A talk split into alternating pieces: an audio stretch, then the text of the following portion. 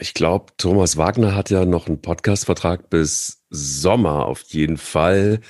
Und ähm, also ich würde mir wünschen, dass, dass, dass, dass er einfach noch bleibt. Also ich weiß jetzt nicht, wie die Community das so sieht, aber ähm, es würde mir schon gefallen, wenn du noch so ein bisschen an meiner Seite wärst. Thomas. Also ja, vor allen Dingen, so nachdem du mir ja diesen wunderbaren Hoodie von Good Will Run geschickt hast. ja, stimmt. Ja, Unseren ja, guten, guten Agentur-Hoodie. Super. Also ich wurde sogar im Zug fast angegriffen von äh, freilaufenden Damen, die mir den Hoodie alle vom Körper ziehen wollten, aber nicht wegen mir, sondern weil der so schön aussieht. Guck mal, aber das sah, na ja gut, dir, du kannst es tragen. Und ja. aber also es ist wirklich so, du kannst, du kannst es tragen. Muss ich hab dir morgens um 8 Uhr vom Flughafen, habe ich dir sogar ein Bild direkt schon geschickt morgen. Voll. Also ich mach das, mach mein Handy auf. Das erste, was ich sehe, ist Thomas Wagner. Ich dachte, das ist, das ist, das ist Jerome Boateng. Aber du Du meinst die Fashion-Ikone. Die Fashion-Ikone. Ja. Genau, darauf habe ich auch angespielt. Also ich meine, wenn man als Reporterin irgendwie Thomas Müller gegenüber, heutzutage brauchst du ja, ne? also bei Thomas Müller, wenn du den interviewst und dann auch noch zu Vertragsverhandlungen, äh, in die er selber gar nicht involviert ist, sondern da geht's einfach nur um Jerome Boateng. Wenn man da aber das haben sie, muss ich, muss ich jetzt sagen, das war ja, das war ja der Kollege Sebastian Hellmann, den ich ja, den ich ja eh sehr schätze. Ich meine, der erste Unterschied war ja mal, die Bayern hatten souverän gewonnen. Hellmann? Aber war das nicht eine, nee, war das nicht eine, nee, eine nee, Frau? Nee, nee, nee, das war Sebastian was Hellmann. Ist, was ist mit Sebastian Hellmann los? Der sieht sehr weiblich aus. Nee, nee, nee, Sebastian Hellmann sieht sehr gut aus. Ich weiß nicht, was mit sehr. dir los ist, sehr. Dass, du, dass du in einem Mann schon eine Frau erkennst. Aber, sehr. Sebastian, ähm, tut mir leid, du trainierst ja. auch immer hart, wenn das äh, Fitnessstudio ja, gelaufen ist. Genau, genau, macht er. Aber das war gestern, äh, finde ich, auch mal so ein, so ein Lehrstück Stück, weil wir haben ja letzte Woche auch gesagt, ähm, was auch alles schief laufen kann, wie, wie, ein, wie ein gutes Interview halt äh, laufen kann. Klar, die hatten 4-0 gewonnen, das ist eine ganz andere Ausgangsposition. Aber ich finde, der Kollege Hellmann hat das sehr gut weitergesponnen, diese Geschichte. Boateng hat einfach einen Scherz gemacht und Müller hat in dem Falle, weil er ja auch ein hochintelligenter Junge ist, sehr gut darauf reagiert. Also das war sehr, ein sehr, sehr angenehmes ähm, sehr angenehmes Interview. Und ich glaube tatsächlich, also Alaba ist ja jetzt weg, da verdichten sich die Kennzeichen immer mehr, dass er zu Real Madrid geht.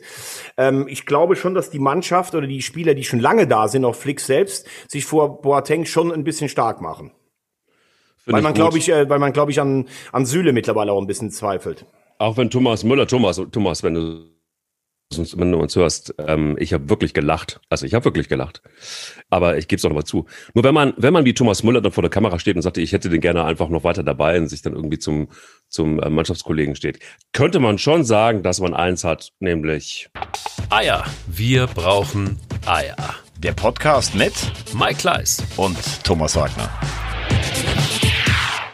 Ich hoffe nicht, dass Sebastian Hellmann mir das nächste Mal irgendwie so ein Gewicht auf dich drauffallen lässt, wie in, dem einen, wie in dem einen James Bond Film.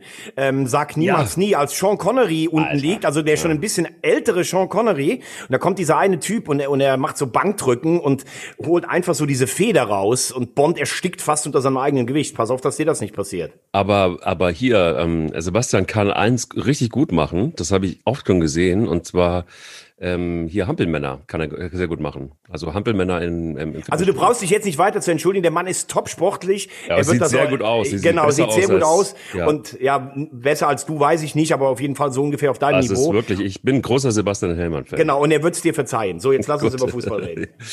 ja, wer auch sehr gut ausgesehen hat früher mal, war, war Michael Preetz. Der sah, hat aber jetzt keine so gute Figur mehr gemacht. Also wer gut ausgesehen hat bei Hertha war der schöne Bruno immer, das muss man sagen. Der schöne Bruno ist ja sowieso, du bist ja, du, das ist ja dein Posterboy. Und ähm, also jetzt, jetzt wäre die Bahn ja wieder frei für den HSV für Bruno, oder? Also, also als Backup. Naja, also jetzt, also A äh, sind wir zweite Liga, wir haben einen ganz guten Trainer im Moment, finde ich alles völlig okay und ich glaube nicht, dass Bruno damit äh, liebäugelt. Ich finde es äh, auf der einen Seite für ihn sehr, sehr oder so vielleicht. Ich, ich finde ich finde es sehr, sehr schade für ihn, äh, weil wie du sagst, ich bin ja bekennender äh, Bruno-Anhänger. Man muss aber auch sagen, dass man jetzt, wenn man nach 18 Spielen 17 Punkte hat, äh, mit einem dermaßen aufgemotzten Kader, dann kann man zumindest nicht sagen, dass da irgendeiner die Nerven zu früh verloren hat. Äh, ich glaube, das wird Bruno sich auch selber eingestehen. Natürlich hätte er gerne weitergemacht, aber ich finde, seine Aussage war da absolut richtig. Ähm da gehen einem als Trainer auch die Argumente aus. Da ist ja so viel schief gelaufen, obwohl du oft in der Saison das Gefühl hattest, sie haben die Kurve mal bekommen, sie haben das erste Saisonspiel in Bremen gewonnen, sie haben in Bayern äh, eine fantastische Leistung geboten. Er hat letztes Jahr eine super Aufholjagd hingelegt, aber letztlich, wenn du äh, zu Hause, wenn du in Bielefeld verlierst, wenn du in Köln unentschieden spielst, wenn du zu Hause gegen Hoffenheim und Bremen verlierst, dann ist es auch klar, dass du irgendwann als Verein reagierst. Und ich würde sagen, er ist noch nicht mal daran gescheitert, dass die Mannschaft ihn hat hängen lassen, denn selbst gegen Bremen waren die für mich über weite Strecken die bessere Mannschaft und haben auch selbst nach dem 0-2 sind sie dran geblieben. Aber er ist gescheitert an zu vielen Egoismen im Kader und an einer völlig unausgewogenen Struktur. Und das kann auch passieren, wenn du plötzlich zu viel Kohle hast als Verein. Da können wir gleich noch drauf kommen. Aber für mich ganz sinnbildlich ist, dass der mit Abstand talentierteste Fußballer in diesem Kader, Kunja, den er immer gestützt hat, dass der sich in einer englischen Woche die Oberschenkel tätowieren lässt. Das muss man sich mal vorstellen. Also wo jeder sagt, du darfst überhaupt keinen Sport machen nach einer Tätowierung. Und vor allen Dingen das in Corona-Zeiten und dann einen Elfmeter schießt, der wirklich, also ich kann dazu nichts mehr sagen, das ist so ein Ärgernis. Was soll das, diese eingesprungenen äh, Tüll- und, und Rüsch-Elfmeter, die die mittlerweile alle schießen? Also bei Lewandowski, finde ich, sieht schon scheiße aus, aber der schießt wenigstens jeden rein. Und wenn die jetzt alle dem nachmachen wollen und es noch nicht mal so gut kennen können, also es ist ein Witz, muss ich ehrlich sagen. Ich kann mich noch sehr gut erinnern, dass Jürgen Klinsmann ähm, den Abgang, den er gemacht hat, ich glaube, da haben wir schon drüber gesprochen, war vielleicht nicht ganz so weltmeisterlich, um es mal gelinde zu sagen. Aber er hat gesagt, als er ging, einer der Hauptgründe war, man müsste eigentlich den ganzen Vorstand austauschen.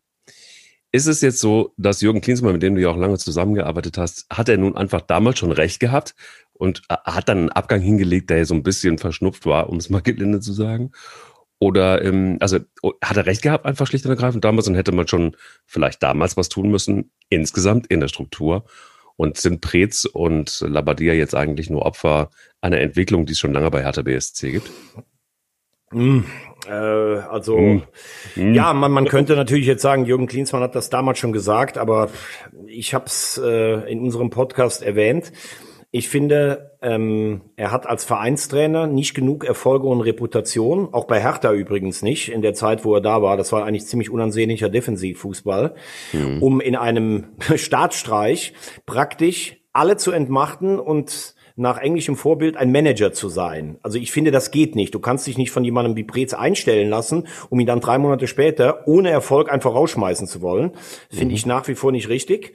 Äh, ich kann auch sagen, ja, bei denen stimmt das nicht von der Führungskultur her und da müssen ein paar ausgetauscht werden. Das werden jetzt viele Klinsmann-Jünger sagen. Aber Fakt ist ja auch, ähm, in dieser Zeit, in der er Manager bei Hertha war oder Sportdirektor in den elf Jahren, sind Vereine wie der HSV, wie der FC, wie der VfB Stuttgart auch abgestiegen. Selbst Frankfurt ist in dieser Zeit mal abgestiegen. Das sind halt im Moment die großen Traditionsvereine, die irgendwann Probleme haben. Er hat aber jedes Mal auch den direkten Wiederaufstieg geschafft und er hat äh, die Hertha auch zweimal nach Europa geführt. Das darf man jetzt auch nicht vergessen. Und dass die äh, Hertha lange schon nicht mehr schick als alte Dame war oder nicht sexy, das war sie übrigens vor Preetz auch schon. Vielleicht mal, als sie ähm, Champions League damals gespielt haben gegen Barcelona, so um die Jahrtausendwende. Ähm, da galten sie mal unter Jürgen Röber als richtig schick und äh, als als junge Wilde. Aber ich möchte einfach auch bedenken, dass Michael Preetz es schon geschafft hat, Spieler wie einen Rekik, wie einen Stark, wie einen Plattenhardt, alle nach äh, Berlin zu holen. Die sind alle Nationalspieler geworden. Ein hoher ähm, äh, hoher Wiederverkaufswert auch. Und ähm, da haben viele ihn sogar dafür gelobt, dass die Hertha so ein Sprungbrett war. Er hat mit der Entlassung von Paul Dardai, weil er gesagt hat, wir müssen uns offensiv weiterentwickeln, alles auf eine Karte gesetzt. Und er hat jetzt am Schluss dieses viele Geld, was da war, ähm, letztlich in einen Kader investiert, der unfassbar talentiert ist, aber total viele Egoismen in sich vereint. Daran ist er letztlich gescheitert. Deshalb kann ich die Entscheidung auch verstehen. Ich würde aber Michael Breetz für die elf Jahre äh, kein so schlechtes Zeugnis ausstellen. Gute Zusammenfassung. Jetzt ist es so, dass man Arne Friedrich erstmal ins Rampenlicht gestellt hat und der soll es jetzt erstmal reißen. Da gab es dann aber auch wieder so merkwürdige Zwischentöne. Windhorst, der große Investor, im Hintergrund von Hertha BSC, ähm, hätte ganz gerne Ralf Rangnick. Ist das realistisch oder ist das wieder so Größenwahn von jemandem, der viel Geld hat und der sagt, ach komm, jetzt holen wir uns den Rangnick und wenn das nicht funktioniert, ach, dann holen wir uns den Zidane und wenn das nicht funktioniert, ah, dann holen wir uns den Mourinho. Sowas? Ähm, wenn du die Ambitionen hast, die Hertha hast, ähm, ja, hat, dann, dann, dann finde ich, ist Rangnick auf jeden Fall eine Überlegung wert, weil Ralf Rangnick jemand ist, der auf einen Schlag alles entrümpelt und der so eine Doppelfunktion Sportdirektor Trainer machen würde. Also bei Arne Friedrich müssen wir jetzt auch mal ganz klar festhalten. Verdienter Spieler der Hertha, smarter Typ, aber auch keine Erfahrung bislang in diesem Job. Ist Hertha deshalb, glaube ich, jetzt eine gute Übergangslösung mit Paul Dardai, der ja heute als Übergangstrainer zumindest vorgestellt werden soll. Aber Rangnick hat natürlich eine ganz andere Erfahrung, ein Backup, eine ganz andere Expertise. Und das könnte ich mir vorstellen, dass er das macht. Entscheidend für mich in dem Falle ist die Frage, ob Carsten Schmidt, der neue starke Mann, war ja übrigens früher mein oberster Boss bei, bei Premiere, bei Sky, ähm, ob er und Rangnick, ob das funktioniert. Ich glaube, Carsten Schmidt ist äh, intelligent genug zu sagen, wenn er von Rangnick überzeugt ist, der, hier dieser Club kann auch zwei starke Männer gebrauchen. Ähm, Rangnick wird sich viele ähm, viele äh, Kompetenzen einräumen lassen. Ich glaube, ein Arne Friedrich würde unter ihm keine Rolle spielen. Da ist natürlich jetzt auch immer die Frage, wie läuft die Rückrunde? Erinnere dich dran, letztes Jahr in der Rückrunde sollte er eigentlich zum AC Mailand kommen. Plötzlich haben die alles in Grund und Boden geschossen mit mhm. Maldini und Pioli. Die sind jetzt immer noch da und Rangnick ist kein Thema mehr. Wenn die Hertha jetzt durchstarten sollte mit Dardai, dann weiß man auch nicht, vielleicht wird auch dessen Vertrag verlängert. Herthas großes Problem ist, dass du große äh, Ambitionen hast, aber in deiner eigenen Stadt die kleine graue Maus, angeblich Union, die so dermaßen den Rang abläuft. Das setzt natürlich alles weitere noch mehr unter Druck. Den Rang, Nick, abläuft. genau. Aber weißt du, was ich schwer finde, und da würde ich dich gerne mal äh, zunehmen, weil du ja auch immer so von Unternehmenskultur und äh, alles auch so ein bisschen sprichst. Ich glaube, wenn du einen Kunja verpflichtest, einen Luke Bacchio, der jetzt gar nicht übrigens im, im Kader war, einen Alderet, äh, einen Toussaint, das sind ja alles auch keine Weltklasse-Spieler. Kunja könnte mal einen werden, aber alle wissen auf dem Markt, boah, die Hertha hat richtig viel Kohle. Ne? So, also musst du schon völlig überteuert einkaufen. Dann haben sie die Problemzonen teilweise gar nicht abdecken können, die sie abdecken wollten, weil die letzte Tranche von Winters kam später. So, jetzt haben sie eine Ansammlung von hochtalentierten Spielern, aber so ein, so ein Plattenhardt, so ein Stark, so ein Pekarik, die alle schon lange da sind, die denken da auch so, ey, boah, ich höre hier nur, wie viel Kohle da rausgepfeffert wird. Wie wäre es denn eigentlich mal, wenn mein Vertrag auch mal vielleicht verlängert würde zu gehobenen Bezügen, weil ich habe ja hier jahrelang auch die Knochen hingehalten. Ich weiß nicht, ob das teilweise gemacht wurde, aber das ist der erste Spaltpilz in einer Kabine. Und so hat Hertha ja letztlich auch gespielt. Nicht, dass die sich alle haben hängen lassen, aber irgendwie hat jeder sein eigenes Süppchen gemacht. Und das, daran ist letztlich auch Puno gescheitert, muss man sagen. Ich habe so ein bisschen die Vermutung, dass jeder Spieler, der so einigermaßen clever und intelligent ist, der weiß vielleicht einfach auch, dass so ein Investor halt auch immer eine Gefahr birgt. So, jetzt hast du es gerade eben so leicht skizziert. Letzte Tranche ist verspätet gekommen ähm, wenn man Windhorst einfach mal sich so vor die Brust nimmt, ähm, da ist ja auch, das ist ja ein Mann, ich sag mal, mit einer, mit einer Historie, die auch nicht immer gut war. Ähm, wenn man jetzt Berater ist oder Spieler ist und einigermaßen irgendwie was in der Birne hat, dann ist man, glaube ich, grundsätzlich erstmal vorsichtig bei Hertha BSC.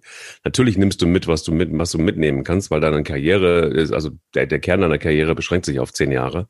Und da musst du es gerissen haben, finanziell.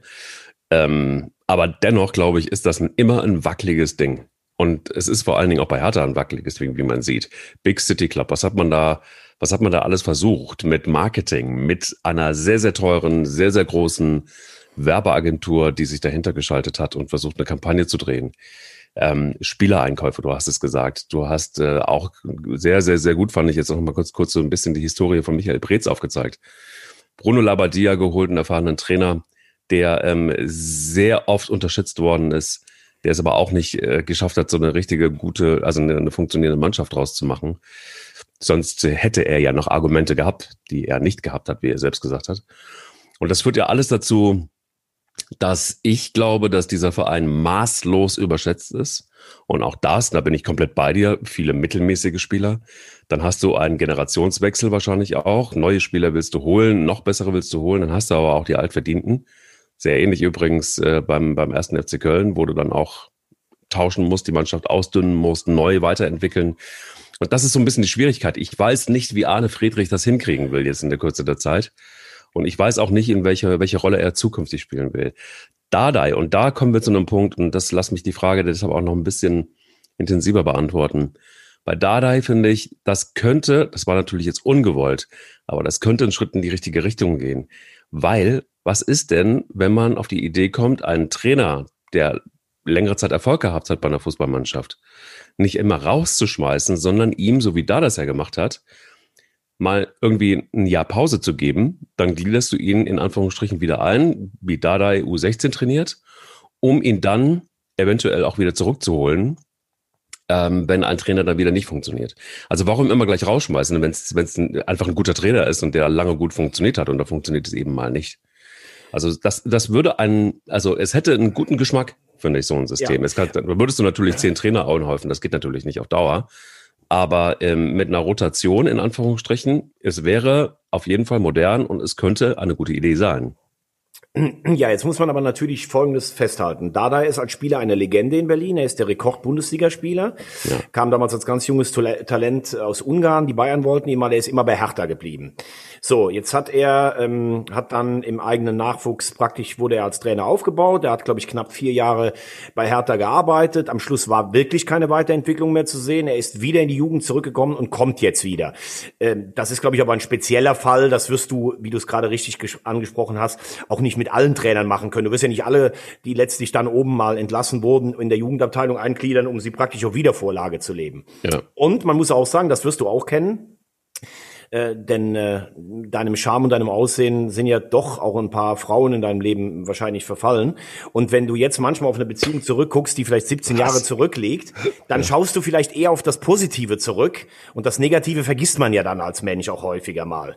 So und würdest dann sagen, ach, das war ja doch ganz nett. Ich glaube, so ist es auch mit Dadai. Am Schluss Dadai, Preetz, Hertha, in dem letzten Jahr, da sind sie Zehnter oder Elfter geworden. Das war wirklich kein schön anzuguckender Fußball. Das muss man auch mal ganz klar festhalten. Das war sehr auf Stabilität, wie ja so viele in der Bundesliga spiele. Vorne hattest du dann Ibisevic, der getroffen hat, oder einen Kalu. Aber eine Weiterentwicklung, also ich habe damals gedacht, wie man gesagt hat, wir brauchen jetzt einen neuen Impuls, um auch mal Fußball zu spielen, fand ich richtig. Es ist mit Ante Czovic grandios gescheitert. Dennoch mhm. glaube ich, dass der Schritt richtig war. Und jetzt stellen sich für mich zwei Fragen. Ich glaube, dass da der vollkommen der richtige Mann ist, um diese Saison zu retten. Hat er sich vielleicht selber auch reflektiert? Hat er seine, seine ähm, Arbeit auch ein bisschen durchdacht? Setzt der andere Akzente auch nach vorne? Dann kannst du vielleicht sagen, wir trauen ihm das zu. Aber ob du jetzt aus Dardai plötzlich einen machen kannst, der ein dominantes Spielsystem bei der Hertha implantiert, das weiß ich nicht. Das müssen dann noch die Verantwortlichen entscheiden. Trotzdem, so eine Lösung mit Rangnick im Großen und Ganzen hätte für mich schon Charme. Ich weiß halt nur nicht, ob Rangnick sich das selber antut. Weiß ich auch nicht. Könnte, und, und ein Wort muss man noch sagen, ähm, übrigens, äh, wie schwer das auch vielleicht äh, manchmal ist. Ähm, Bruno war ja zum Beispiel bei, bei Wolfsburg, die hat er von der Relegation nach Europa geführt, auch eine talentierte Mannschaft, die aber vorher drei Jahre Abstiegskampf hinter sich hatte. Da hat, glaube ich, das Zusammenspiel mit ihm und der Mannschaft gut funktioniert. Die haben tollen Offensivfußball gespielt, ist ja auch nach Europa gekommen. Und die Sachen, ich kann mich noch erinnern, vor drei Wochen haben sie gegen Schalke gewonnen, da hat er gesagt, er hat der Mannschaft zu Neujahr WhatsApp geschrieben, wie viel Bock er mit ihren hat, was zu erreichen. Aber die Auftritte in Bielefeld und in Köln zum Beispiel waren auch keine, wo man jetzt sagt, da ging so einen richtigen Ruck durch die Mannschaft. Und wenn du dann gegen Hoffenheim und Bremen beim, beim Stand von 0-0 oder 0-1 wichtige Elfmeter auch noch verschießt, bist du natürlich als, als Trainer auch ein Stück weit machtlos. Klar ist aber auch, wenn ich Bruno so oft lobe für das, was er vorher erreicht hat, muss ich jetzt auch sagen, es hat bei Hertha letztlich nicht funktioniert. Und da kann ich jetzt auch nicht nur sagen, das lag am Kader oder Egoismen. Er ist letztlich an diesem, an diesem Haufen auch gescheitert. Muss aber sagen, ich finde, er ist als Gentleman gegangen.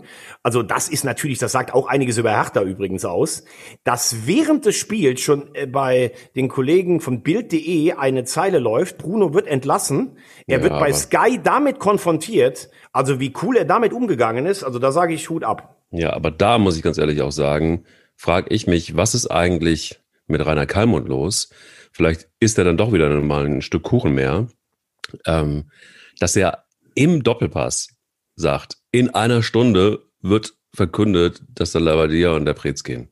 Sag mal, das ist ja wirklich von, also wer auch immer da bei Hertha geflüstert hat und was auch immer da Rainer Kalmund geritten hat, da muss er dann irgendwann einfach auch mal irgendwie den Sabbel halten. Ich finde, das ist mir total auf den Sack gegangen. Damit, also das ist halt einfach auch irgendwie so, das ist gar nicht sportlich. So nach dem Motto, so, weißt du, kennst du noch die, die früher in der Schule gesessen haben, fingerschnippend, Herr Lehrer, ich weiß was. So einer ist Rainer Kallmann in so einem Moment für mich. Das ist wirklich unerträglich. einfach unerträglich. Also ich finde ähm, mittlerweile Talkshows mit ihm auch schwierig, äh, weil ich höre eigentlich immer nur das, was ich immer schon gehört habe und er lässt die anderen nicht ausreden. In dem Falle muss ich aber natürlich sagen, über die Nacht war es ja schon klar, dass was passiert. Ähm, und ich glaube, wenn man den ganzen Doppelpass gesehen hat, Helmer hat ihn darauf angesprochen, weil er ja Carsten Schmidt durch seine ähm, Arbeit bei Sky auch so gut kannte dass er permanent versucht hat, den zu erreichen. Äh, ich weiß, was du meinst, dieses Herr Lehrer, Herr Lehrer, ich weiß was. Aber da war es dann, am, am Sonntagmorgen war es dann so offensichtlich, dass ich glaube, also ich fand den Samstagabend vor Paar von der Hertha, wer auch immer das durchgestochen hat, äh, das fand ich viel schlimmer. Das ist ja übrigens auch ein Ding, ähm, wo ich dann sogar Jürgen Klinsmann fast in Schutz nehmen möchte für eine Sache, diese ominösen Tagebücher, die er da geschrieben hat. Du erinnerst dich, was in diesem Verein alles falsch läuft. Wer hat diese Tagebücher, die ja eigentlich nur für den internen Gebrauch für Tenor und Lars Windhorst waren. Wer hat das der Sportbild durchgestochen? Das ist die Frage, die man sich auch mal stellen müsste bei Absolut, ja? absolut, absolut. Mal sehen. Also das Duo heißt jetzt Paul Dardai und Arne Friedrich und äh, die haben jetzt noch ein bisschen Zeit, den Big City Club mal zumindest wieder ins Mittelfeld der Bundesliga zu führen. Ähm, wenn wir mal, wenn sie ein bisschen Glück haben und wenn sie genauso weiterspielen, dann könnte das mit Mainz auch passieren. Ähm, ja, Mainz hat mir, hat mir imponiert, ähm, dass krasses die, Spiel. Krasses, krasses Spiel. Spiel. Also du gehst gegen Leipzig zweimal in Rückstand, ja. hast eh schon acht Punkte Rückstand auf dem Relegationsplatz und dann so zurückzukommen, das ist doch erstmals wieder das Mainz, was man von früher kennt. Unbeugsam, nie aufgebend, mit einer eigenen DNA. Ähm, und ich glaube, dass da Heidel Schmidt, äh, ich hatte Martin Schmidt letzten Montag bei uns im 100% Bundesliga-Interview, der versprüht auch so eine positive Energie. Bo Svensson ist Mainzer. Ich weiß nicht, ob es reicht. Also ich habe mich letzte Woche festgelegt. Ich glaube, dass Mainz absteigt, weil ich finde, fünf Punkte ist immer noch richtig viel.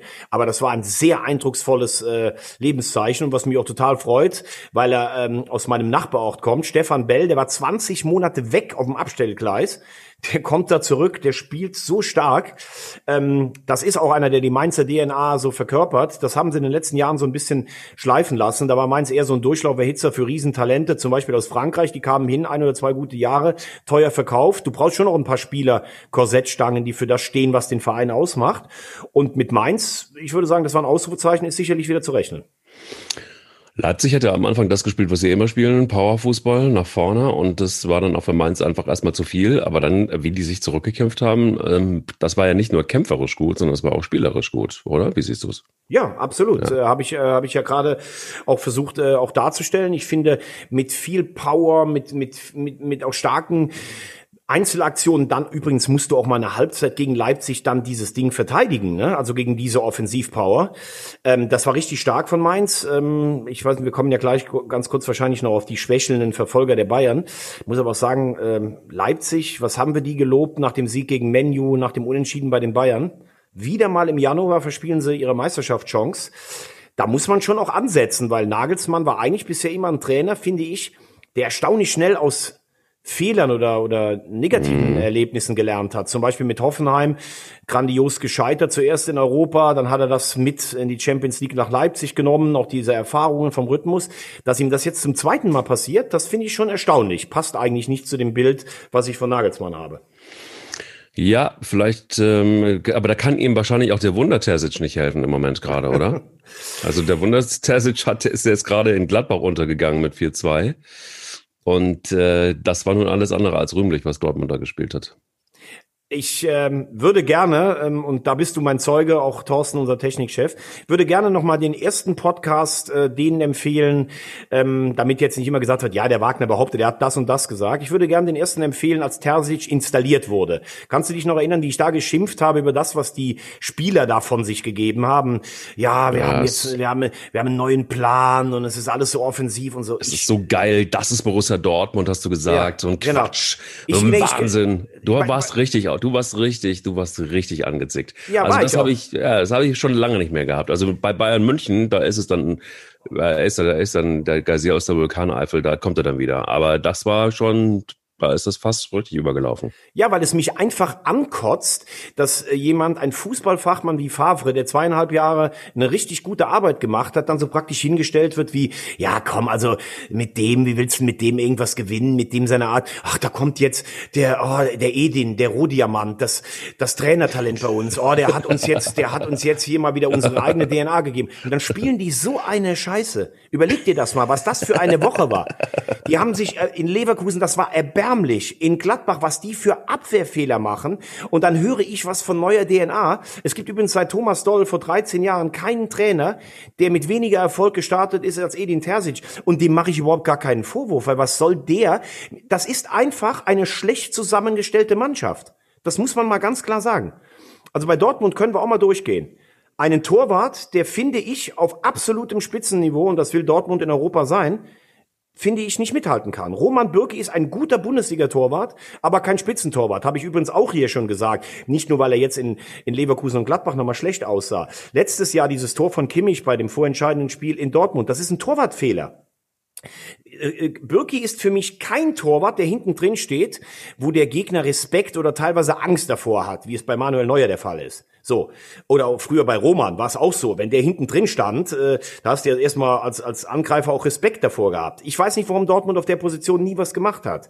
So, Mats Hummels. Ich habe noch nie gesehen, dass der in einer Saison so oft viel zu früh zur Grätsche runtergegangen ist und damit auch den, die, die, den Raum frei gemacht hat. Früher hieß es immer, wenn du grätschst, musst du den Ball haben. Du weißt, was ich meine, ne? Absolut. Dann Emre Can, Hauptsache die Frisur sitzt und ich laufe mit der Attitüde eines Anführers über den Platz. Leistung null. Reus habe ich vor zwei Wochen über den grünen Klee gelobt. In äh, Leipzig überragendes Spiel. Weiß nicht, was seit zwei Spielen wieder mit ihm los ist. Also ähm, dann kommen diese ganzen hier, Sancho, ich drehe noch einen Kringel und dann habe ich noch ein schnelleres Auto und dann fliege ich mal wieder kurz irgendwie zurück nach England. Scheiße, dass ich nicht bei Man United bin. Äh, ich habe das Gefühl, die, die ähm, denken alle, das ist eine Spielkonsole, dieses Fußballspiel. Ja, wenn es jetzt gerade gut läuft, habe ich einen super Trick gemacht. Wenn es nicht läuft, dann lasse ich mich halt abschießen. Es ist, was Borussia Dortmund diese Saison spielt, ist peinlich. Absolut, aber ich fand, lustig fand ich irgendwie, dass, dass äh, der BVB schon mal so überrascht war, dass ähm, Gladbach mit einer Fünferkette gespielt hat und, und, und Zakaria dann wieder in die Innenverteidigung gegangen ist, einfach nur um Halland in den Griff zu bekommen. So, denn die wollen, also das ist, das ist immer der Schlüssel dazu. Das, das haben sie irgendwie die ganze Zeit überhaupt nicht auf der Kette gehabt. Das wird lustig. Ich fand es einfach nur lustig. Und ich fand auch tatsächlich irgendwie äh, krass, dass du mit so einer Mannschaft, die du da zur Verfügung hast, es nicht hinkriegst, tatsächlich einfach einfach auch, ey, guck dir den Tabellenplatz mal an mittlerweile. Also das ist jetzt auch so klammheimlich, du sagst es ja auch immer, zieht dann so eine Eintracht Frankfurt, ja, gut, ein Punkt jetzt, ne, vor, also mit, auf, auf Platz sechs, aber trotzdem ähm, Dortmund auf Platz sieben im Moment gerade. Und wir haben, haben am Anfang dieser Saison in dem Podcast darüber gesprochen, hm, können Sie Meister werden oder können Sie nicht Meister werden? Also schon krass, was da passiert. Also was muss passieren, damit Borussia äh, Dortmund tatsächlich mal wieder irgendwie tatsächlich oben mitspielen kann? Also ich glaube, wenn Borussia Dortmund noch ein, zwei Spiele jetzt in den nächsten vier verkackt und die Champions League wirklich in ähm, greifbare Gefahr gerät, was sie ja eigentlich jetzt schon ist, dann werden sie nochmal handeln in Dortmund. Denn die Champions League ist das, woran jeder gemessen wird. Also unter Champions League geht's nicht, weil doch der Kader viel zu teuer dafür ist. Und dann kämen wir nochmal zu dem, was ich auch gesagt habe. Wenn es unter Terzic jetzt auch in Gefahr gerät, dann graben sie irgendwann Ottmar Hitzfeld aus. Das habe ich gesagt bei dem, bei dem, bei dem, äh, Entschuldigung, bei dem Podcast nach der Entlassung von Lucien Favre. Dem Ziel wird alles untergeordnet und dann würden sie auch nochmal den Trainer wechseln. Äh, sie spielen jetzt, glaube ich, zu Hause gegen Augsburg. Das sollten sie unter normalen Bedingungen gewinnen. Aber was ist im Moment schon normal in Dortmund? Ne? ja. ähm, und wie du gerade sagst, äh, ich meine, wie Frankfurt wie die gerade marschieren, also wie die Bielefeld filetiert haben am Wochenende. Ja. Also da ziehe ich aber alle Hüte mal davor. Und du hast ja, also ähm, die Meisterschaft ist entschieden, gar keine Frage, aber Leipzig wird sich sicherlich irgendwann wieder fangen. Das sind für mich die zwei Champions League Plätze. Dann hast du Leverkusen, dann hast du wieder erstarkte Gladbacher, dann hast du Wolfsburg, von denen redet eigentlich gar keiner, die gewinnen kurz jetzt mal in Leverkusen. Die haben wirklich auch einen klaren Schritt nach vorne gemacht. Du hast Frankfurt, ja, das ist alles andere als ein Selbstläufer für Borussia Dortmund. Vor allen Dingen in der Verfassung, in der sich diese Mannschaft präsentiert. Ähm, also äh, das ist höchste Alarmstufe am Borsigplatz, würde ich sagen. Aber ist es nicht auch schon so, dass was was ich so krass finde, du hast es gerade so angeschnitten, äh, Wolfsburg ist irgendwie, also da ist Hoffenheim irgendwie sexier. Und das ist dann eigentlich schon Höchststrafe, wenn man das sagt. Aber was ist denn in Wolfsburg plötzlich bitte los? Das ist so ein, das ist immer noch so wie, ja, eigentlich so, gibt's Wolfsburg überhaupt? Wo spielen die eigentlich überhaupt? Ist da Fußball oder, oder lebt da jemand oder es ist so sehr neutral. Haben die Fans eigentlich? Ich weiß gar nicht. Haben die Fans? Oh, du bist aber jetzt, also das ist jetzt aber ein Generalverriss von dir für die Stadt Wolfsburg, die in der Tat, ja, können jetzt den alten Witz machen, dass der ICE selbst da nicht fest, äh, nicht anhält oder sowas, ne? der ja damals durchgefahren ist. Ja. Ähm, aber ähm, ich glaube, da kann ich es relativ kurz machen. Ja, mach mal. Ganz schmale Strukturen im Verein. Zu sagen hat eigentlich nur Jörg Schmatke was mit Marcel Schäfer. An Jörg Schmatke haben wir uns ja hier auch schon im Positiven wie im Negativen abgearbeitet. Aber er überrascht einen manchmal dann doch mal wieder, weil nach dem, was äh, Oliver Glasner, der Trainer, da losgelassen hat, äh, zur Mitte der Hinrunde, ja, ich habe ja nicht die Spieler bekommen, die ich haben wollte, haben alle damit gerechnet, dass er rausfliegt. Dann kannst du dich vielleicht erinnern, am Sonntag danach spielen die gegen Hoffenheim, am Sonntag danach und in der 90. Minute verschießt Hoffenheim in Elfmeter. Wenn der drin ist, geht's 2-2 aus. Ich war damals sicher, dass er Monter entlassen wird. Vielleicht hat man gedacht, ah, jetzt haben sie gewonnen, wir haben auch keine richtige, schnelle Alternative, wir machen mal mit ihm weiter. Und das scheint ja tatsächlich zu funktionieren. Also scheint Jörg Schmatke, den ich kritisiert habe, dass er damals äh, Labadia in, in Wolfsburg mit dem nicht weiterarbeiten wollte, er scheint darüber seinen Schatten gesprungen zu sein. Und dass er Ahnung vom Fußball hat, da gibt's eh überhaupt gar keine zwei Meinungen zu. Und wenn ich mir dann mal die Truppe angucke von... Ähm, von, von Wolfsburg. Dann muss ich sagen, guten Torwart mit Castells. Brooks, der war schon am Abstellgleis. Der kommt wieder zurück. Lacroix, super Abwehrspieler. Im Babu haben sie auch neu gekauft, genauso wie Schlager. Arnold im fünften oder sechsten äh, Frühling. Baku holen sie dann, einen U21-Nationalspieler aus Mainz. Weghorst ist für mich überragend. So, und dann kann man die andere Frage, es gibt für mich auch keine große Fußballtradition in Wolfsburg, weil diese Stadt ja auch gar nicht so eine große Tradition hat ja, es ist einfach, wenn man Wolfsburg liest, bin ich bei dir, das hat wenig Charme, das ist irgendwie so wie so ein verstaubtes, ähm, verstaubter Aktenordner am Finanzamt Köln-West oder sowas. Aber die spielen guten, die spielen guten Fußball. Das muss man einfach, ja, das muss man einfach sagen. Und äh, ich glaube, du hast in Wolfsburg halt auch nie diesen ganz ultimativen Druck, den andere Vereine haben. Und es würde mich nicht wundern, wenn Wolfsburg dieses Jahr tatsächlich unter die Top 4 kommen würde. Auch Oliver Glasner versprüht für mich auch relativ wenig Charme, wenn ich das zum Beispiel mit seinem österreichischen Landsmann Adi Hütter vergleiche. Aber Glasner macht einfach einen guten Job. Kommt ja auch aus der Salzburger Fußballschule, hat den LOSK, also den Linzer ASK, auf Platz 2 geführt in Österreich, hat äh, Salzburg gefordert, ist im ersten Jahr Siebter geworden in Wolfsburg, jetzt eine Weiterentwicklung. Also Chapeau. Alles ruhig, alles unter der Decke. Ähm, nicht besonders aufregend, aber einfach gut, muss man auch mal sagen. Und Peter Bosch ähm, hält er die Saison durch? Also ich meine, was ich nicht so, also der, der macht ja schon wilde Sachen, Dreifachwechsel. Hast du das mitgekriegt in dem Spiel? Also ja, so, aber das, das ist ja alles du, rein, was Ja, aber wenn du wenn du fünfmal wechseln kannst, finde ich das okay. Ähm, Bosch wird, glaube ich, im Moment so ein kleines bisschen Opfer des eigenen Erfolges. Diese Wahnsinnsserie mit sieben Siegen und einem Unentschieden. Ah, so siehst du es. Ah, okay. Ja, äh, äh, sehe ich, weil Du darfst nicht vergessen, sie haben Volland und Havertz verloren. Und alle haben vorher gesagt, boah, wie soll man das auffangen? Dann haben manche so überperformt, also was Florian Wirtz mit 17 spielt, das ist irre. Mhm. Ich finde, der ist jetzt schon fast besser als Havertz mit 17, aber es ist doch klar, dass der Junge das nicht eine ganze Saison durchhalten kann. Dann dieser Genickschlag gegen die Bayern in der letzten Minute, du kannst dich erinnern, kurz vor Weihnachten, nach ja. diesem Fehler von Tar. Ähm, ja, und jetzt hatten sie die unter der Woche zwar Dortmund geschlagen, aber es wirkt im Moment nicht stabil. Äh, aber trotzdem wird, wird er die Saison überleben. Die sind noch im Pokal dabei. Pokal ist dieses Jahr für viele Mannschaften auch zum Rettungsanker, weil die Bayern schon raus sind. Er ist in der Europa League äh, noch dabei. Ähm, eigentlich würde man sagen, ein bisschen schade, dass Leverkusen das jetzt so weggeworfen hat, aber letztlich entspricht das, was sie gerade spielen, auch dem Leistungsstand. Und deshalb nochmal zusammengefasst, ich glaube, damit können wir dann auch die obere Region verlassen. Die Bayern sind jetzt schon Meister, obwohl sie in diesem Jahr nicht so überzeugend wirken wie in dieser Ausnahmesituation im letzten Jahr, haben auch dann wie gegen Freiburg letzte Minute Lattentreffer das nötige Quäntchen Glück, aber die Bayern können auch nichts dafür, wenn die anderen wirklich überhaupt keinen Bock haben, oben anzugreifen oder zu blöde sind. Also in diesem Jahr meine ich, war die Chance so groß wie schon lange nicht mehr und alle Schwächeln aus den bekannten Gründen. Aber lass uns doch mal nach unten springen in der in der Fußball-Bundesliga. Was willst du zuerst? Was willst du zuerst? Schalke oder reden wir über Köln gegen Bielefeld? Das überlasse ich dir. Also willst du lieber das weiße Tanzende oder möchtest du lieber Gelsenkirchen und den großen Groß? Ja, also dann lass uns kurz äh, Schalke von gestern Abend an abhandeln und dann machen gucken wir aufs äh, Schicksalsspiel nächste Woche Köln gegen Bielefeld. Also ich habe ja gesagt, ich kann die Personalie Christian Groß ähm, verstehen. Mhm Dazu stehe ich auch nach wie vor. Man kann ja auch nicht alle vier Wochen seine Meinung ändern. Ähm, für mich war am Mittwochabend das gegen den FC, das war schon für mich ein, ein Knackpunktspiel. Ähm, also mein, mein Glaube, dass Schalke es schafft, hat seitdem stark gelitten und das werfe ich aber nach dem Spiel nicht groß vor, weil ich finde, nach dem Ausgleich, nach dem 1 zu 1, musste Schalke nach allen menschlichen Ermessen dieses Spiel gewinnen. Sie haben richtig gut gespielt mit Harit und mit Uth. Sie hatten richtig gute Chancen. Dieses Spiel durfte der FC niemals gewinnen. Sie haben es in der letzten Minute verloren. Das war ein richtiger Genickbruch. Gestern gab es ein paar gute Ansätze gegen die Bayern. Fährmann ist wieder der Tormann, den man auf Schalke kannte. Ja. Aber du musst natürlich jetzt davon ausgehen, du brauchst mindestens, glaube ich, 30 Punkte für die Relegation. Schalke hat sieben. Das sind 23 Punkte in 16 Spielen. Fast ein 1-5er Schnitt. Damit spielst du normal um die Europa League mit. Und warum diese Mannschaft, die bislang gar nichts gebracht hat, jetzt plötzlich auf Europa League Kurse in der Rückrunde sein sollte, da müsste sich schon eine gewisse Eigendynamik entwickeln. Was ich äh, persönlich nicht ganz verstanden habe, du hast Hünteler verpflichtet mit viel Tamtam. -Tam.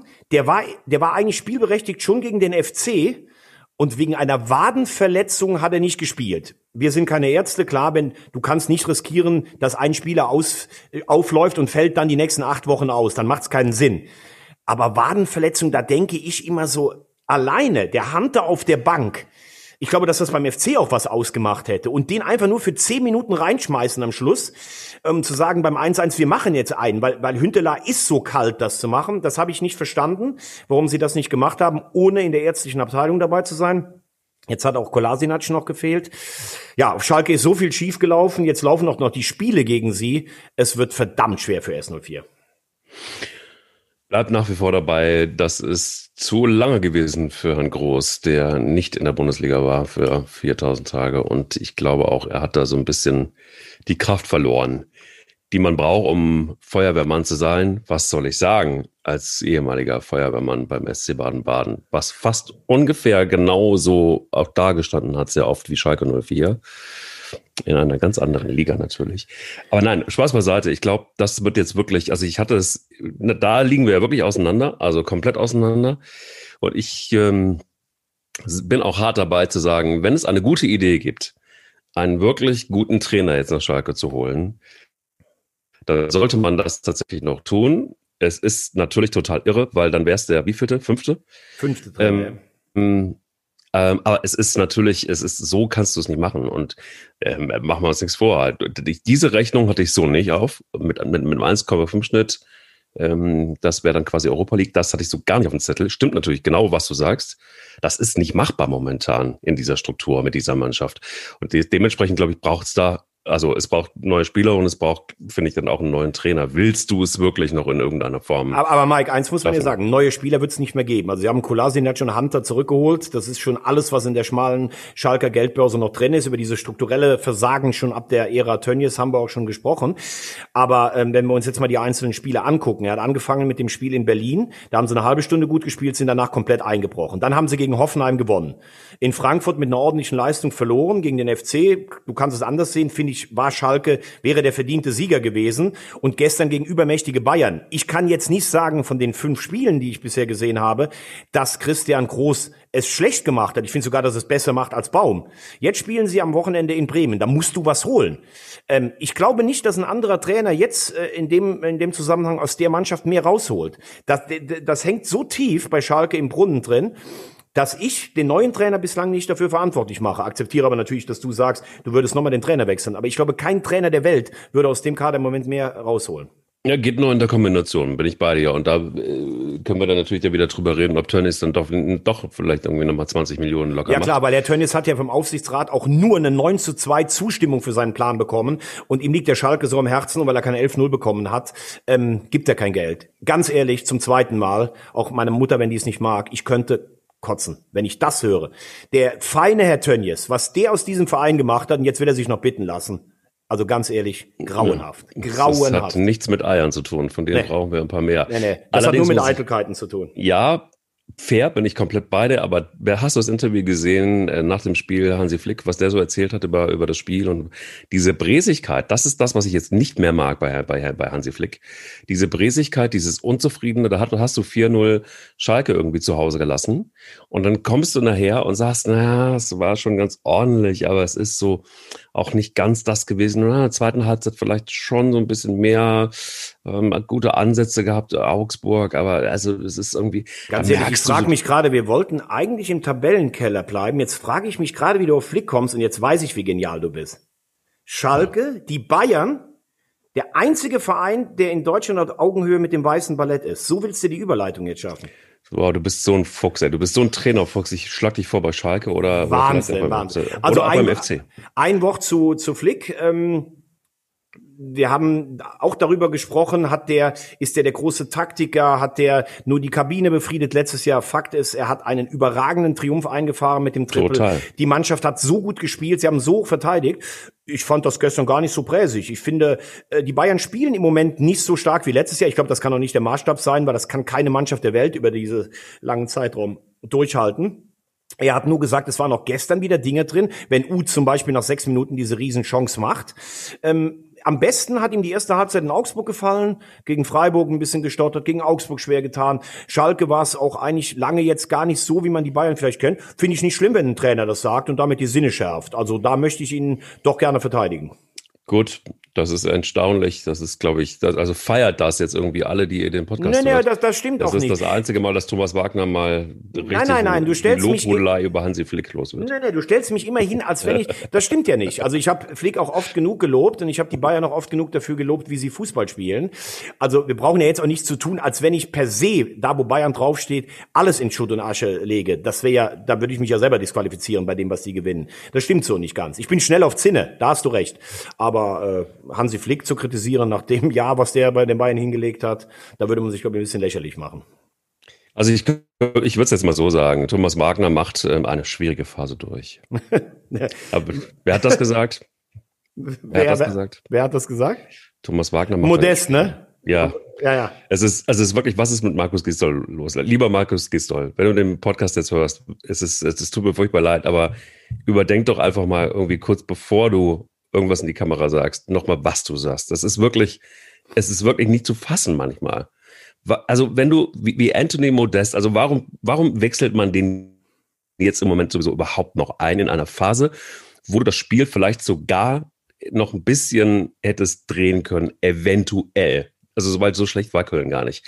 Dann bringst du einen Modest, der es schafft, innerhalb von zehn Minuten das Spiel zu drehen, allerdings für Hoffenheim da, fällt mir nichts mehr ein. Da gehst du im 16er so dämlich dahin, wie Modest es getan hast.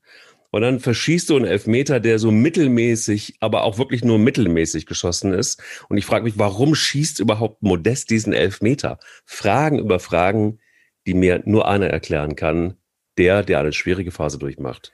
Thomas Wagner. Also jetzt muss ich mal ganz ehrlich sagen, 9.46 Uhr und jetzt ist Mike Kleiss auf Zinne. Voll. Man muss, man muss das vielleicht auch mal unseren Zuhörern erklären. Also der Technikchef und ich, wir sitzen mit Sicherheitsabstand hier in Köln. Du sitzt in Hamburg. Wir haben dich heute Morgen schon gesehen über Video. Mhm. Also eins sage ich allen Frauen, die diesen Podcast äh, anhören. das ist Wahnsinn morgens. Dieser Mann fällt aus dem Bett und sieht aus wie ein Model. Allerdings eine ganz kurze Unterhose heute nur an. Das muss man auch ganz ehrlich sagen. Sag mal, das was ist hier los heute? Was ist hier los? Also um deine Frage auf gestern zu kommen kommen. Ja. Ich äh, habe echt gestern eine ordentliche Leistung vom FC gesehen. Ich auch. Ähm, es ist ja gar keine Frage, dass ich den FC auch oft kritisiere. Ich fand, das war spielerisch sogar nach vorne endlich mal sah das nach Fußball aus. Mhm. Denn das habe ich in 80 Prozent aller Spiele überhaupt nicht gesehen. Bis zum 16er, ja. Ja, aber der FC hat gestern wirklich mutig gespielt. Sie hatten Torchancen, zwei richtig große durch Wolf. Sie hatten Pech bei den Gegentreffern. Ich finde, sie haben Hoffenheim, die ein viel höheres Potenzial haben, echt in Bedrängnis gebracht. Also das wollen wir mal festhalten. Das wäre übrigens was, was ich vom FC auch mal sehen möchte. Den Versuch nach vorne Fußball zu spielen, weil bisher sah das ja so aus. Ich stelle mich mit fünf Mann hinten rein die gut und willig verteidigen und knalle alle Bälle irgendwo hin in den Wald und als Stürmer bist du die ärmste Sau. Nein, gestern war das gut. Punkt aus, nach vorne. Also die Ansätze zumindestens. Warum er Modest bringt, das kann ich dir, glaube ich, auch erklären, weil du willst nach dem 2-0 nochmal ein Zeichen setzen. Du willst nicht sagen, wir schenken jetzt ab, sondern du willst mit dem echten Stürmer nochmal ein Signal geben. Auch das kann ich verstehen. Was ich nicht verstehen kann, ist A, und da können wir gleich jetzt nochmal drauf eingehen, in welcher Verfassung ist eigentlich Anthony Modest? Das ist Wahnsinn. Und zweitens, wo ich wirklich mich erschrocken habe, war Mittwoch nach dem Spiel, als sich Markus Gistol hinsetzt und sagt, wir haben hochverdient auf Schalke gewonnen. Da habe ich wirklich gedacht, das ist jetzt zu viel, weil auf Schalke das war ein Niveau, also ich würde fast jeden Regionalligisten beleidigen, uns das als Viertliganiveau zu bezeichnen. Die haben sich da teilweise gegenseitig, sind die, haben sich über den Haufen gerannt. Die haben Schalke zum Tore-Schießen eingeladen. Das war unfassbar. Und dann trifft der Thielmann in der letzten Minute und dann sagt er, das war ein hochverdienter Sieg.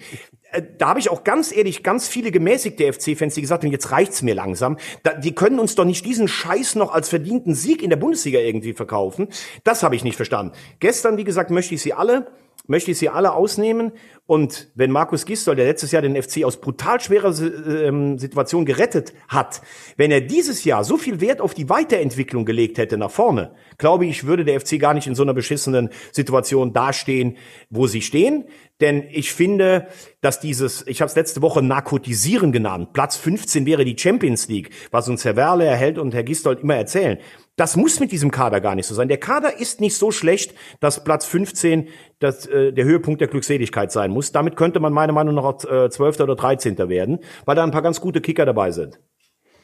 Jetzt gibt es so ein Zitat, ich mache mir keine Sorgen, die Mannschaft wird gegen Bielefeld wieder mehr Schärfe haben. Äh, wir müssen das jetzt abhaken, so wie wir es in dieser Saison schon ein paar Mal gemacht haben. Es geht darum, weiter zu punkten. 16 Spiele sind es noch. Und am Ende muss der FC über dem Strich stehen und dann äh, daran arbeiten wir. Das, ja, das sage ich ja. Wobei äh, Markus Gistol ist ja in solchen Sachen ein absoluter Entfesselungskünstler. Also wie oft stand der schon vor seinem vermeintlich schlechtesten Spiel? Dann gewinnt er eben mal in Dortmund, dann holt er zu Hause gegen Hertha diesen einen Punkt. Ich finde, der wurde auch ein bisschen zu gut geredet, aber krönt das Ganze mit einem Sieg auf Schalke. So, jetzt hast du eigentlich wieder ein Endspiel vor der Brust. Ich glaube, wenn du gegen Bielefeld verlieren solltest, dann wird man wirklich darüber nachdenken, weil ich glaube, Horst Held wird nicht in Nibelungentreue mit Gistol in die zweite Liga gehen. Aber du kannst natürlich gegen Bielefeld gewinnen. Also machen wir uns jetzt mal nicht hier, Bielefeld hat gegen Stuttgart zwar richtig gut gespielt, wurde jetzt gegen Frankfurt richtig auseinandergenommen, aber das wird wahrscheinlich auch ein Geduldsspiel werden. Aber wir hatten ja die Frage nach Modest noch, ne? Das muss man sich auch übrigens mal auf der Zunge zergehen lassen. Modest, der hier zwei Jahre hervorragend funktioniert hat, der den FC nach Europa geschossen hat, der den Verein aber auch dann ganz schön verarscht hat, indem er einfach mal nach China geflogen ist. Am Schluss hat er sich verhalten wie ein Söldner. Dann schreien alle noch Modest, Modest, Modest. Dann kommt in dieser Abstiegssaison, ist der FC total in Bedrängnis. Der alte Vorstand plus Alex Werle denken, boah, wir müssen irgendwas machen, um die Leute ruhig zu stellen. Und dann holt man Modest zurück, den man übrigens auf der 70-Jahr-Feier dieses großartigen Clubs vorstellt und damit all den verdienten alten Helden so ein bisschen die Bühne raubt und dann kriegt der Modest einen zehn-Jahres-Vertrag.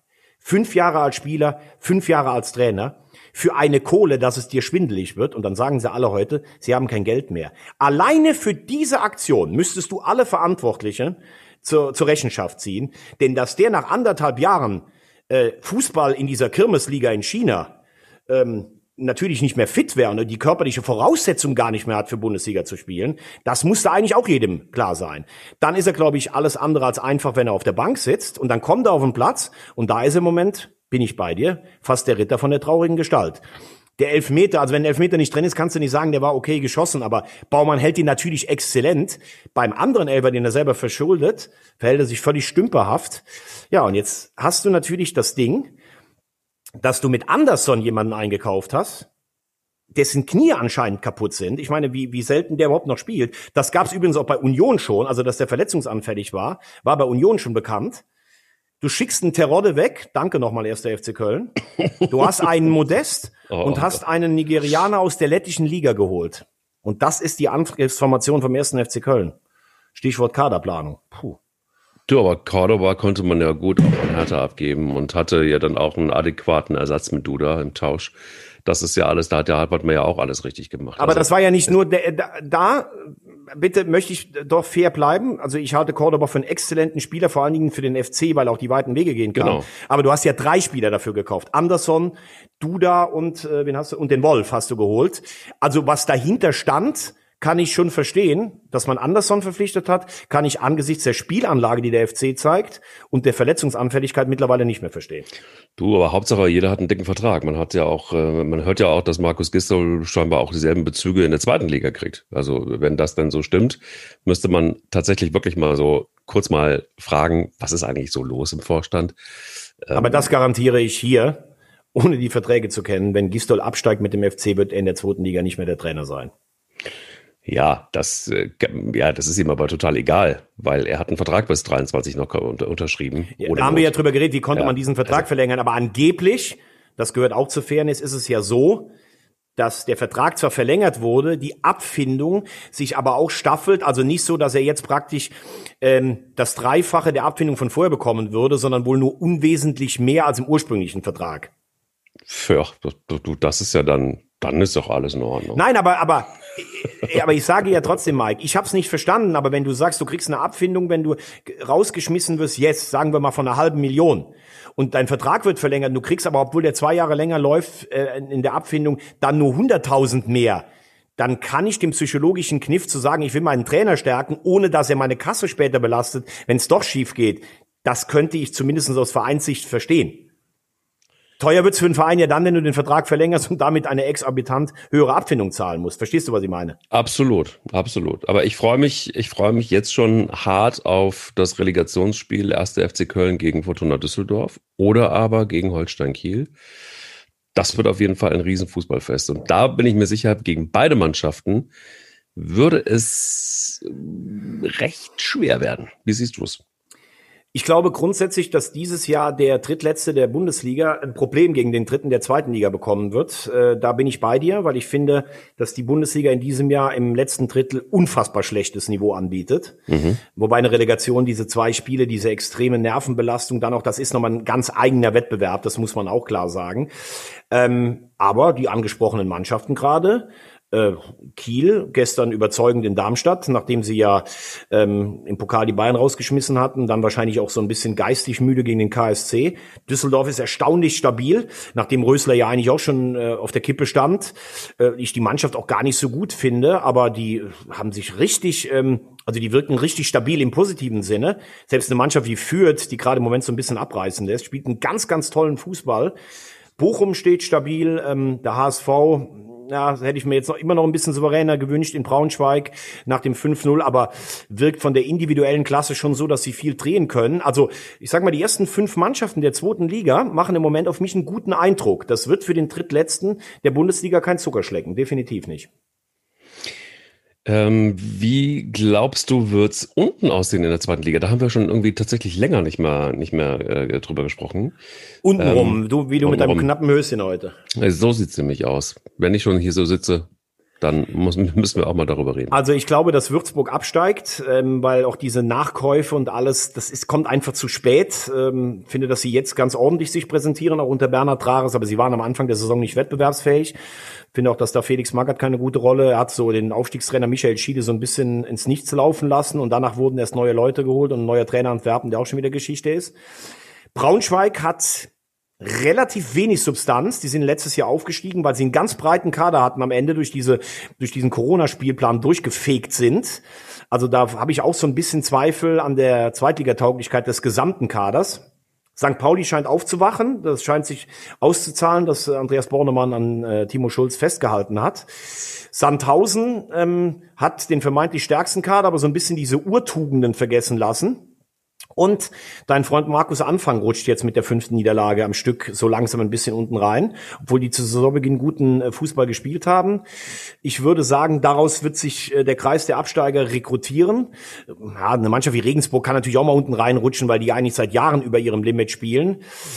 Aber ich glaube, es sieht im Moment für die Aufsteiger Würzburg und Braunschweig eigentlich nicht gut aus. Und äh, das Gefühl, dass sich äh, Pauli ein bisschen fängt und äh, so die Relegation vielleicht so ein Thema für Sandhausen, Darmstadt oder Regensburg wird. Das wäre jetzt so ein bisschen mein Tipp. Gut, wenn wir schon irgendwie in der Zusammenfassung sind, der ersten und zweiten Fußball-Bundesliga, wenn wir vorhin gerade nochmal beim Direktvergleich waren, Bayern, Meisterschaft und Leipzig, äh, schon wieder alles hergeschenkt, gibt es ein sehr, eine sehr schöne, knappe Zusammenfassung von einem Mann, den du auch gerne magst, ähm, der nämlich gesagt hat am Wochenende, wenn wir alles verlieren und Bayern alles verliert, sind sie weiter vor uns. Boah, also das würde ja dann praktisch äh, von jemandem kommen, der eigentlich ein potenzieller Verfolger ist, es aber nicht mehr ist. Julian Nagelsmann? Es ist Julian Nagelsmann, genau. Ja. Kurze, knappe Zusammenfassung. Ja, es, und ganz ehrlich, manchmal kann so kurz und knapp nicht nur ein Höschen, sondern auch absolut richtig sein. Aber Ja. eins muss man sagen, Julian Nagelsmann benennt eigentlich immer alles, wie es ist. Und deshalb hat der Typ echt ganz dicke Eier. Eier. Wir brauchen Eier. Eier.